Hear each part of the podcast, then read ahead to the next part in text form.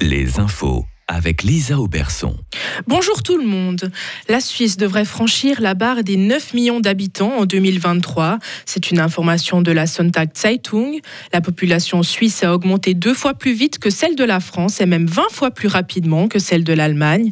C'est notamment le cas avec l'introduction de la libre circulation des personnes avec l'Union européenne.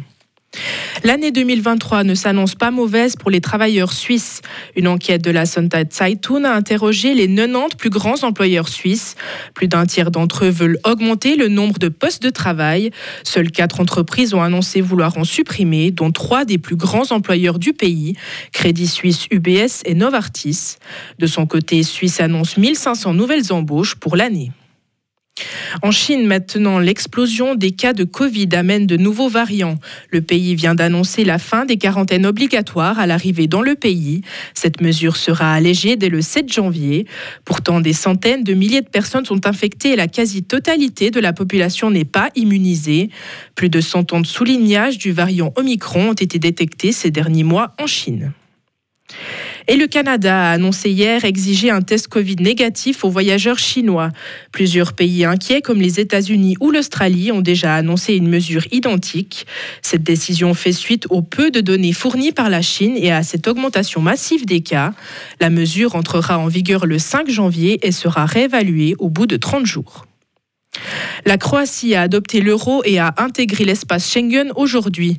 Elle est devenue le 20e membre de la zone euro. Ce passage à l'euro aidera à protéger l'économie croate car c'est l'une des plus faibles de l'Union européenne. Pourtant, le changement de monnaie inspire la méfiance de nombreux Croates. Ces derniers jours, ils étaient des milliers à faire la queue devant les banques pour retirer de l'argent. Beaucoup craignent des problèmes de paiement au moment de la transition. Plusieurs villes ukrainiennes ont été visées hier par des frappes russes. Une nouvelle série d'explosions a aussi juste eu lieu avant le passage à 2023.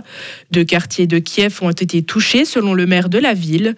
Le président ukrainien a rappelé dans ses vœux que l'année 2023 sera celle de la victoire et que l'Ukraine ne pardonnera pas.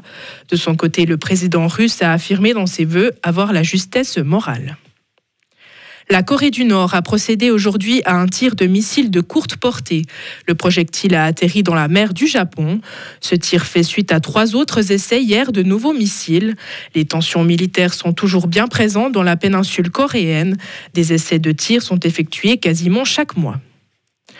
Et le groupe djihadiste État islamique a revendiqué hier une attaque meurtrière en Égypte. Deux hommes armés avaient approché un point de contrôle d'un quartier résidentiel. Ils avaient ouvert le feu sur des policiers.